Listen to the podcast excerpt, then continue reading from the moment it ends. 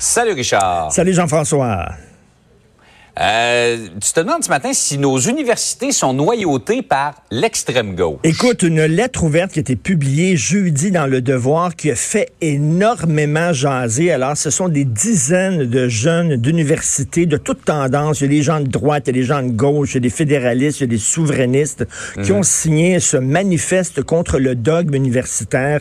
Et ce qu'ils disent, c'est que les professeurs à l'université sont censés enseigner objectivement, de façon neutre, des faits qui sont scientifiquement prouvés aux jeunes. Il dit, c'est pas ça qui arrive, là. Les professeurs, ce qu'ils ont, c'est qu'ils font de la propagande pour leurs idées. Ils disent que les universités sont souvent noyautées par des gens d'extrême gauche qui font de la propagande dans leur classe et qui enseignent pas de façon neutre. Et ça me fait penser, moi, au cégep. Quand j'étais au cégep, dans mon cours de philosophie, Jean-François, j'avais une prof, à l'époque, on pouvait fumer dans les cours. Elle était tout le temps en train de rouler ses cigarettes, puis elle nous parlait du communisme. Puis c'était pas, j'ai pas appris les grands philosophes, le Platon, Sartre, Camus, etc. C'était tous les jours le communisme. Aujourd'hui, on va vous parler à quel point c'est bon le communisme. Mais c'était, elle nous enfonçait dans la gorge ces idées. Et ces jeunes-là disent, écoutez, là, tous ces professeurs-là nous disent toujours la même chose. Un, euh, c'est la, la, la, minorité a raison, la majorité a tort. Les hommes blancs hétérosexuels sont responsables de tous les problèmes qu'il y a à travers le monde. Le nationalisme, c'est toxique, etc. Ils disent jour après jour après jour. Donc, eux rappellent aux professeurs que leur rôle, c'est d'enseigner de façon objective. Et on sait que le mm. nouveau ministre de l'Éducation, euh, M. Roberge, a beaucoup de pain sur la planche hein, avec euh, les commissions scolaires, avec les maternelles à 4 ans. Mm. Mais il va, falloir peut-être qu'il se penche à un moment donné. Puis on le fait en Ontario. Si on a passé une loi pour protéger la liberté d'expression, la liberté d'opinion, parce que ces jeunes-là disent, si dans ton, dans ton travail, dans ton devoir, euh, tu, ne, tu, ne, tu, tu émets des opinions qui sont contraires à celle des profs, tu peux avoir une mauvaise note. Ou si tu arrives avec un sujet de thèse et les professeurs ne sont pas contents avec ton orientation idéologique, ils vont refuser ton sujet de thèse. Donc là, ils disent, Là, on dirait que ça ressemble à des usines où on tente de formater les étudiants euh, dans l'idée d'extrême gauche. Donc, euh, ils sont ils sont très inquiets. Ça s'intitulait Manifeste contre le dogme universitaire. Ça a fait énormément jaser cette lettre ouverte là. Ouais, euh, on est là pour euh, ouvrir nos horizons, ben, pas pour se faire nécessairement laver le cerveau. Exactement.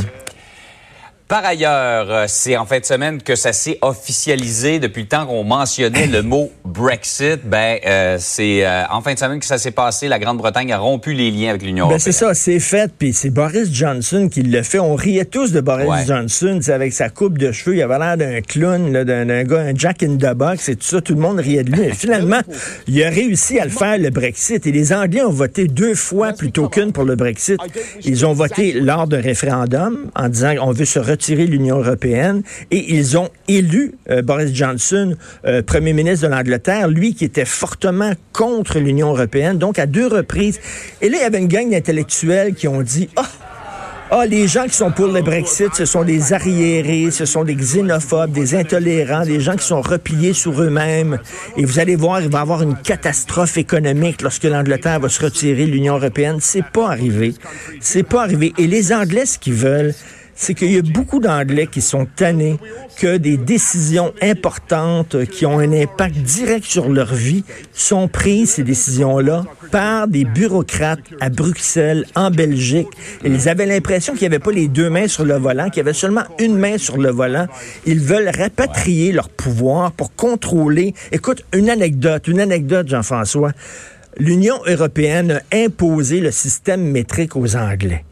OK, les Anglais, là, ils tiennent à leur pouce puis à leur pied, là. Ouais, ouais, on leur a imposé le système, le système impérial. Souviens-toi, quand on a imposé au Québec le système métrique, on l'utilise pour la route. On dit, je, je conduis à 80 km. Mais il n'y a personne qui dit je mesure 1m80 puis je pèse 82 kilos. On dit tout je mesure 5 et 11 puis je pèse 180 livres. on tient encore notre système impérial. Eux autres ont dit ben là, hein, ça fait partie de notre culture, ça fait partie de qui on est. Et là, ils avaient peur que leur pays se, se dissolve dans le bain de la mm. mondialisation. Ils ont rapatrié leurs affaires. Puis on voit ça un peu partout. On voit ça au Québec avec François Legault qui prend le nationalisme. On voit ça avec un Donald Trump aux États-Unis, en Italie, au Brésil, où les gens disent la mondialisation, c'est belle fun, mais protéger ta culture, protéger ton histoire, c'est une chose aussi. Donc, les Anglais ont décidé de faire ça, d'être maîtres chez eux euh, à, 100% On verra ce que ça donne. Maître chez eux, ça me rappelle quelque ça me rappelle quelque chose. Richard, bonne journée. Merci, salut, bonne journée. Salut.